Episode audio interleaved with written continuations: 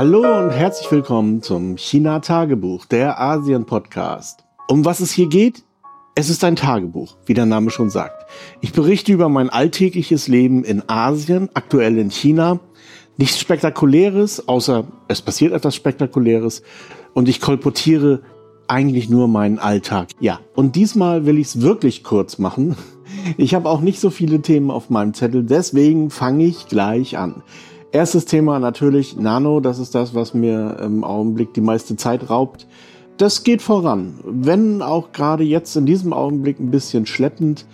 Also der Nano ist ja doch eher so ein Langzeitprojekt, also geht 30 Tage, das ist, also wie ich finde, 30 Tage durchschreiben schon eher ein Marathon und weniger ein Kurzstreckenlauf. Also der unterteilt sich dann immer so in verschiedene Phasen. Mal äh, ist man euphorisch und dann geht das richtig gut von der Hand und dann geht das wieder runter. Dann hat man natürlich, wenn man keinen Urlaub hat, auch noch andere Verpflichtungen, die man irgendwie erfüllen muss und dann ist man eben ja abgehalten davon. Also das Ganze ist tatsächlich angefüllt von Stimmungsschwankungen mit allem, was dazugehört. Gott sei Dank bei mir noch nie mit irgendeiner Blockade, aber auch das berichten manche, dass sie plötzlich komplett geblockt sind und mehrere Tage nicht schreiben können. Ja, das ist der Nano eben. Und der ist wahrscheinlich bei jedem anders. Also bislang ging es noch ganz gut, muss ich sagen. Ich habe tatsächlich auch in den ersten paar Tagen richtig vorgelegt. Also an einem Tag sogar mal über 4000 Wörter geschrieben. Das war ordentlich und dadurch habe ich ein bisschen rausgearbeitet. Aber die folgenden Tage waren dann nicht mehr ganz so prickelnd. Und gestern hatte ich nur 500 Wörter zusammenbekommen weil ich auch noch ein anderes Teil auf den Tisch bekommen habe, ein anderes Projekt hier in der Firma, womit ich mich überhaupt nicht auskenne. Also ich habe mit Drehbüchern und solchen Geschichten eigentlich nichts zu tun. Also die Filme, die ich mache, das ist alles so Hobby. Ich bin kein Filmmensch und ich interessiere mich für Film, aber beruflich habe ich damit relativ wenig zu tun. Und entsprechend gehe ich natürlich ans Filmemachen auch nicht beruflich heran. Ich kenne zwar so die groben Eckpfeiler um das alles herum, aber mehr auch nicht. Und jetzt kam jemand, der möchte für, ja, für so ein Image-Video oder was, also so ein, naja, es soll so eine Art Documentary werden, aber es ist im Prinzip eher so ein Advertorial, also mehr Werbung als Dokumentation, also mehr so ein Gemisch. Und dazu wollten die jetzt einen Vorschlag haben, wie das aussehen könnte. Also so eine Art Drehbuch beziehungsweise Storyboard. Und das schreibe ich gerade. Und das ist echt, das ist echt ein Scheiß. Ey, ich habe, wie gesagt, ich habe da nicht so Ahnung von. Und wie bin ich da überhaupt zugekommen? Naja, die haben gesagt, ja, du schreibst doch, also kannst du das doch auch machen. Naja, und da ist aber, das ist wirklich was anderes. Also das eine ist wie Pkw fahren, das andere wie, was weiß ich, Bergwerks-Kfz fahren oder so. Also das sind wirklich zwei völlig verschiedene Sachen. Aber nun bin ich auch nicht in der Position hier, dass ich sage, nö, mache ich nicht oder so. Das kommt eben auf den Tisch und ich muss das dann abarbeiten, so gut ich kann. Da gucken aber zum Glück auch nochmal andere drüber und das ist auch wieder so ein iterativer Prozess. Also die Firma bekommt das, das ist auch keine internationale Firma, die würden sich dann wahrscheinlich wirklich irgendwo anders eine Agentur greifen, die das ständig machen, aber da wir sowieso für die Werbung machen, naja, lag das irgendwo nahe. Naja, also auf jeden Fall habe ich äh, gesagt, ja, okay.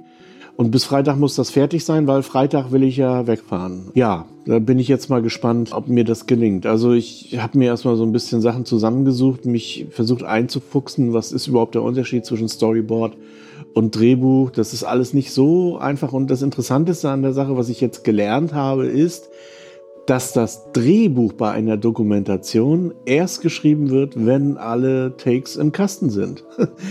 Womit man anfängt oder was eigentlich Ausgangspunkt für die Aufnahmen ist, ist das Storyboard. Also da macht man eben so eine so ein paar Gedankenskizzen, was man alles drauf haben will, so eine lose Abfolge und dann filmt man alles, was man kriegen kann.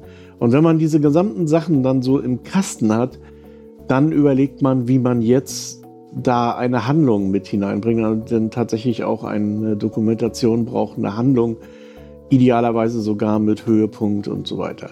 Und das ist natürlich ein komplett anderer Ansatz, als wenn man jetzt so ein Buch unterschreibt. Also ja, wieder was gelernt. Ich meine, von der Seite aus betrachtet ist es natürlich interessant und ich äh, lerne was Neues dazu. es hätte vielleicht nicht November sein müssen. Also äh, das parallel zum Nano zu machen ist Mist. Nächstes Thema. Ich hatte in einer der letzten Folgen berichtet, dass unsere Waschmaschine kaputt gegangen ist, so von einem Tag zum anderen, oder zumindest die eingebaute Pumpe. Und scheint, dass wir jetzt hier so eine Art Kessler-Syndrom haben. Jetzt ist der Boiler dran gewesen. Und der war jetzt noch nicht so richtig kaputt, aber der hängt bei uns unter der Decke im Badezimmer. Da liefen plötzlich so Rostrinsale raus und der Deckel wölbte sich gefährlich. Und da habe ich gedacht, bevor der von alleine runterkommt, lässt ihn lieber runterholen von einem Monteur. Mal abgesehen davon, dass der für uns zwei jetzt hier, also Tochter ist ja nicht mehr da, auch viel zu groß ist. Also das waren 65 Liter das kriegt man im Leben nicht leer geduscht oder leer geabwascht oder also so viel Warmwasser verbrauchen wir eigentlich einfach nicht. Und der wurde ja auch immer bei Laune gehalten mit einem Heizstab. Also das ist auch so eine Sache, was mir nicht so gut gefallen hat. Und ja, dann haben wir den jetzt austauschen lassen, haben jetzt einen viel kleineren, also 40 Liter. Und wenn es nach mir gegangen wäre, ich wäre sogar noch weiter runtergegangen auf irgendwas mit 20 oder 30 Liter und mehr auf die Durchlauferhitzung gesetzt. So ein reiner Durchlauferhitzer, hm, das wollte ich auch nicht. Da haben doch sehr viele Kollegen und Bekannte so gelästert über verschiedene Malessen. Also äh, die setzen sich wohl auch hin und wieder mal zu oder sind von relativ schlechter Qualität und naja, also und auch äh, die Leistung, die abgefragt wird, ist dann auch immer sehr hoch kurzzeitig, also so 8 kW oder sowas, das ist mir natürlich viel zu viel. Ich weiß gar nicht, ob die elektrische Anlage das hier überhaupt aushält, zu liefern. Und so ein bisschen Puffer finde ich schon ganz okay. Naja, also jetzt 40 Liter, 2 kW Heizstab, also das kleinste, was es so gibt bei Taubau und hat so um die 500 gekostet, also ist auch eigentlich sportbillig, inklusive Einbau wohlgemerkt. Also ja, bin jetzt erstmal zufrieden, ist aber auch wirklich sehr einfach man kann wie überall auch immer so von ganz einfach bis ganz schickimicki gehen. Und ähm, in diesem Falle ist wirklich eine analoge Temperaturanzeige da drin, die ich von unten so sehen kann, äh, wie heiß der Boiler jetzt gerade ist, also intern.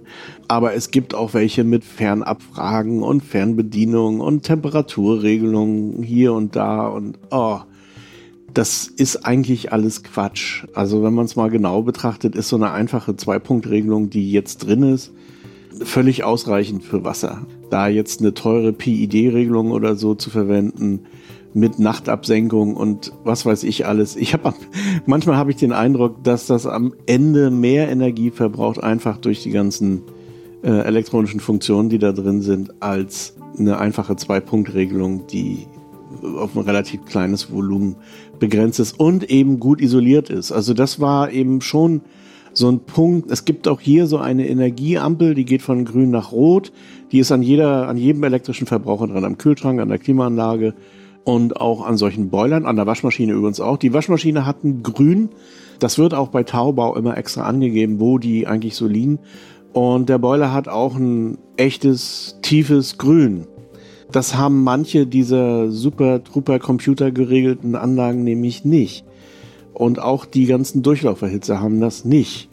Deswegen fiel meine Wahl jetzt auch auf dieses sehr konservative Modell. Aber mal sehen, wie sich das so entwickelt und ob wir das Ding leer geduscht bekommen. Da bin ich auch gespannt. Und nachdem der Boiler eingebaut war, hat unser Kochfeld, also das ist so ein induktives Kochfeld, macht jetzt Geräusche.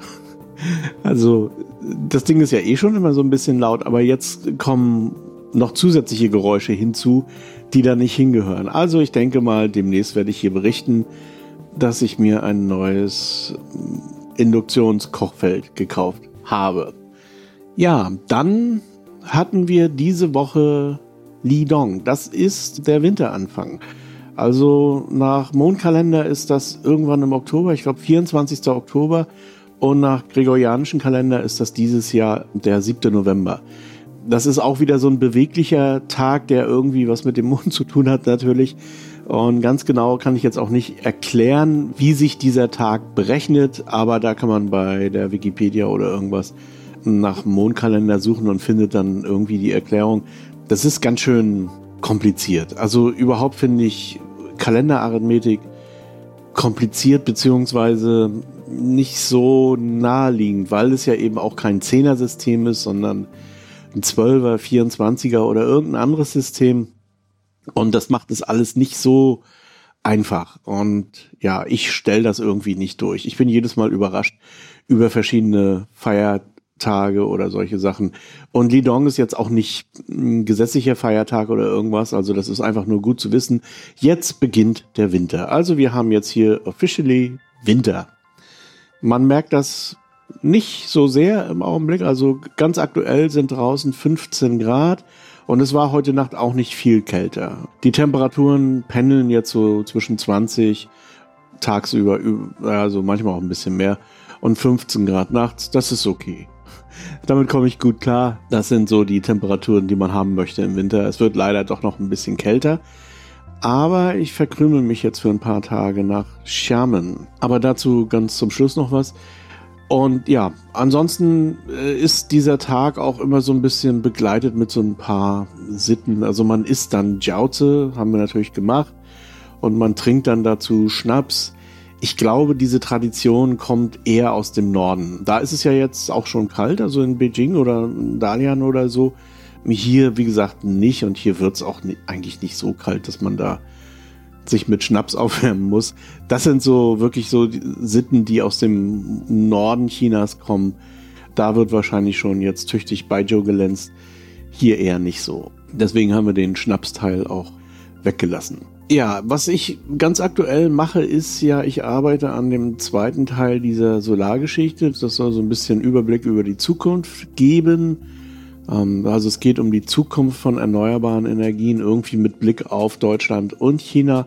Natürlich machen wir dann auch immer so Recherchen und im Augenblick ist das wirklich interessant. Also hier der chinesische Markt brummt derartig, gerade was Photovoltaik betrifft, aber auch Wind und neuerdings auch in Kombination größerer Anlagen. Also es gab schon immer Wind- und Solarkombinationen in kleineren Anlagen, so äh, Minigrid oder sowas, wo es darum ging, zum Beispiel Kommunikation oder Dorfstromversorgung zur Verfügung zu stellen. Insbesondere in Xinjiang hatte ich, glaube ich, auch schon mal drüber berichtet. Also so Remote Areas zu versorgen. Also diese Minigrid-Geschichten, das war, oder es ist schon ziemlich gut ausgebaut, aber jetzt geht man eben auch dazu über, dass man mehrere Megawatt Wind eben mit mehreren Megawatt PV koppelt und zum Teil auch Offshore. Da ist jetzt gerade eine Anlage in Betrieb genommen worden, die ich glaube von Norwegern entwickelt wurde und dann von Chinesen.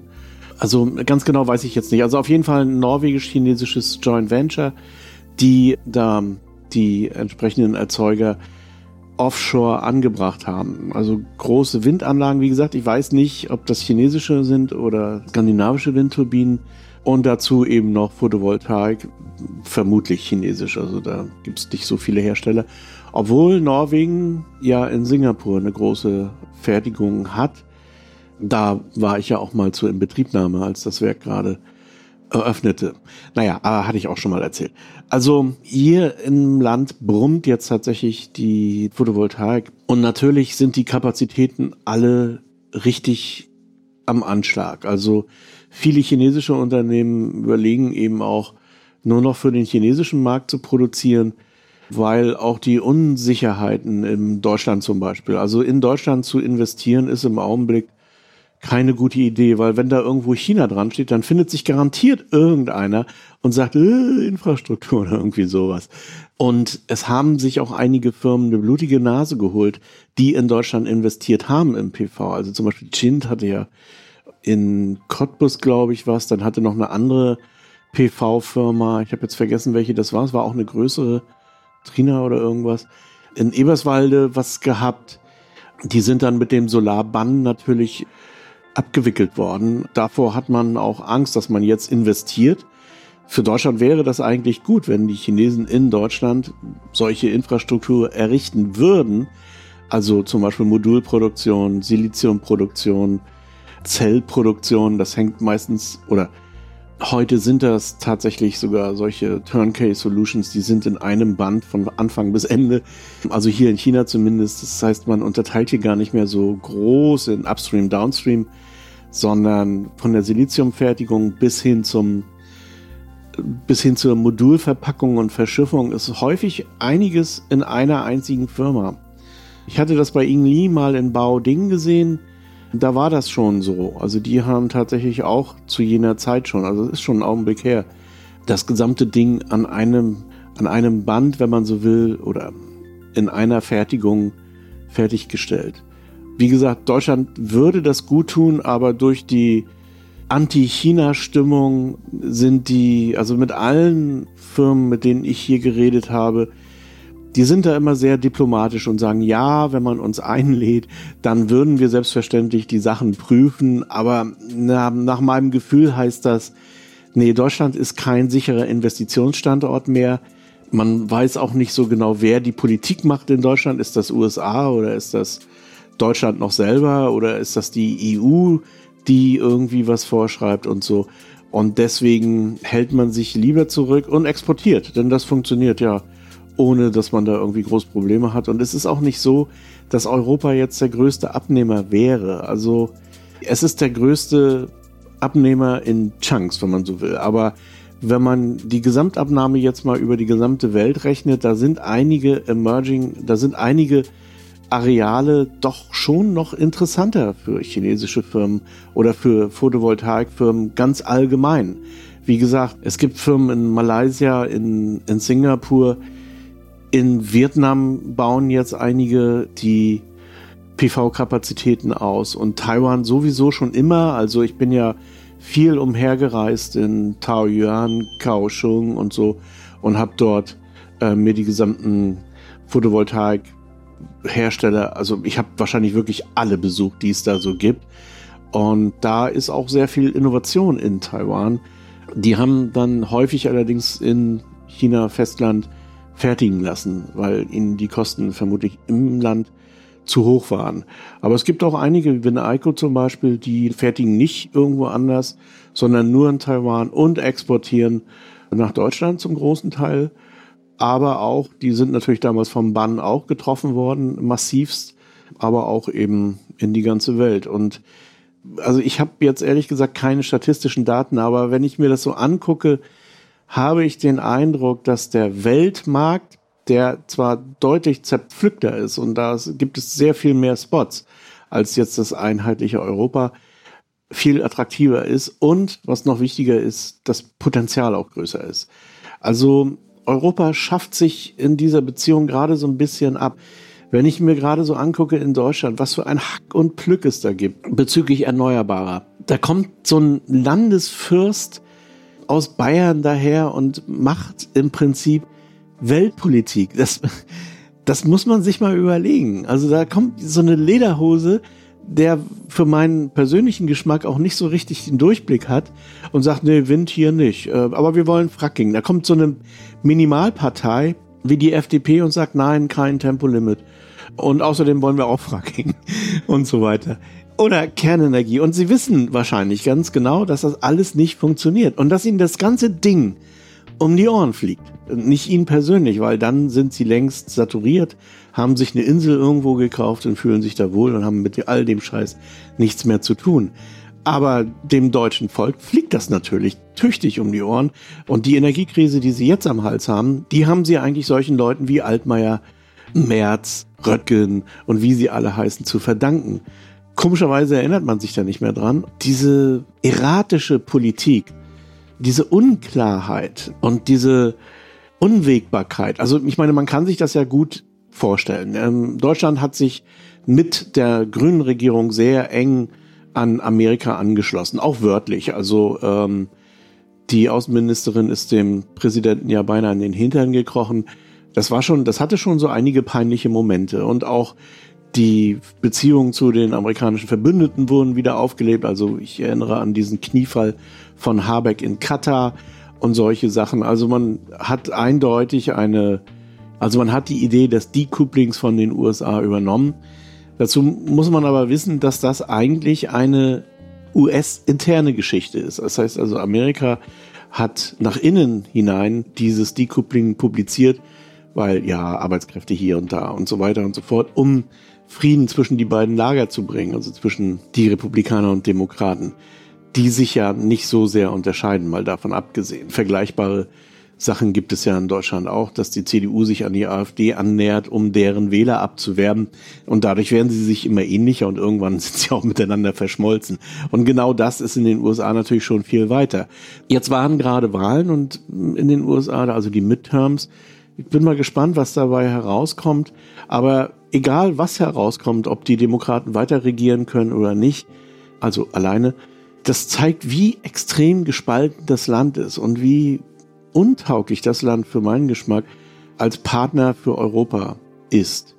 Wie gesagt, kann man sich leicht vorstellen, wenn Trump in zwei Jahren antritt und wieder die Wahlen gewinnt, dann wird das nicht gut für Europa. Denn das war letztes Mal schon nicht besonders gut. Er wird den deutschen Firmen regelrecht diktieren, was sie zu tun und zu lassen haben, mit wem sie Handel treiben und mit wem nicht unbeachtet der Situation, dass sie natürlich selbstverständlich mit den Ländern Handeln treiben. Das haben sie auch in dem Photovoltaikbann gemacht. Deutschland hat die eigene Industrie niedergebrannt, während die Amerikaner munter weiter Handel getrieben haben. Und all diese ganzen Sachen, also diese Unwägbarkeit der deutschen Außenpolitik, die, dieses ganze Zeug hält Chinesen im Augenblick davon ab, wirklich in Europa zu investieren und ich kann das gut verstehen. Und sie werden, und da machen sie eben richtig Geld locker. Also ich weiß das ziemlich gut aus erster Hand sozusagen, dass die ganzen Finanzierer hier in China sich jetzt aktuell auf den inländischen Markt konzentrieren.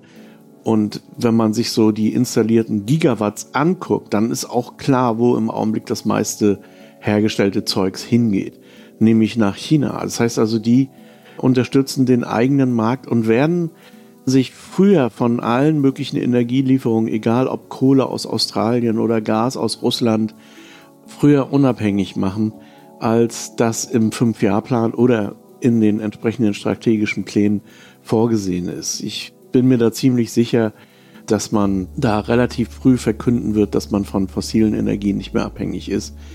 Und das ist der wichtigste Beitrag zur eigenen Stabilität. Das merkt man ja in Deutschland, aber man tut nichts dort. Von hier aus betrachtet bleibt mir oft einfach nur der Mund offen stehen.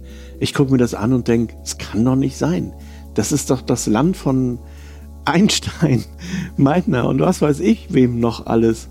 Wie können die sich so, ja, zurückentwickeln tatsächlich? Also mir ist es ein Rätsel. China oder die chinesische Photovoltaikwirtschaft hat da meines Erachtens ganz eindeutig eine Entscheidung getroffen, auch wenn sie es so nicht sagen. Wenn ich jetzt jemanden frage hier in einem Interview, was findest du ist der wichtigste Markt im Bereich Photovoltaik, dann werden die immer noch sagen USA, Europa und so. Aber gemessen an den aktuellen Zahlen ist das eher nicht so. Wir werden sehen. Ja, und in dem Zusammenhang, ich habe vorhin ja kurz erwähnt, dass ich nach Schermen fahre, einer der Gründe ist auch ein paar nicht ganz so normale Installationen zu besuchen. Also für was ich mich im Augenblick interessiere, ist Agrivoltaik, also die Kombination zwischen äh, Landwirtschaft und Photovoltaik. Das ist hier in China schon beinahe gesetzt. Also so die ganz normalen Photovoltaikanlagen werden immer weniger, beziehungsweise wird schwieriger mit den Genehmigungen, wenn man nicht irgendwie einen Doppelnutzen nachweisen kann. Floating-Anlagen interessieren mich natürlich und dann architektonisch interessante Anlagen, also wo alt und neu kombiniert wird, wo historische Bausubstanz mit Photovoltaik kombiniert wird. Und das ist eine der Sachen, die ich dann dort fotografieren und beschreiben werde. Also wir machen dann ein paar Artikel dazu in verschiedenen Magazinen. Ich denke, die Artikel werden auch verkauft an deutsche Verwerter. Auf jeden Fall ist das so eine meiner Haupt Sachen, die ich dort erledige. Dann habe ich noch ein privates Projekt, das habe ich schon ein paar Mal erzählt. Darüber berichte ich auch tatsächlich erst, wenn das angegangen ist. Und last but not least habe ich noch einen Corporate Job, das heißt, da mache ich noch so ein Image-Ding für eine kleine Photovoltaikfirma. Obwohl, so klein ist die gar nicht. Also für eine Photovoltaikfirma in Sherman. Wie lange ich bleibe, weiß ich nicht. Das hängt von verschiedenen Sachen ab und natürlich auch von der ganzen Covid-Situation hier. Das wär's für heute. Soweit und bis zum nächsten Mal.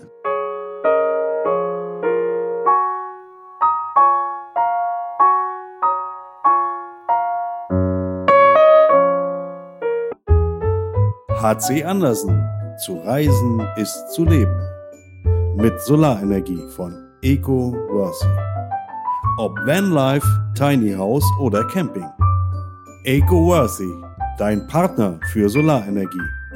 eco-worthy.com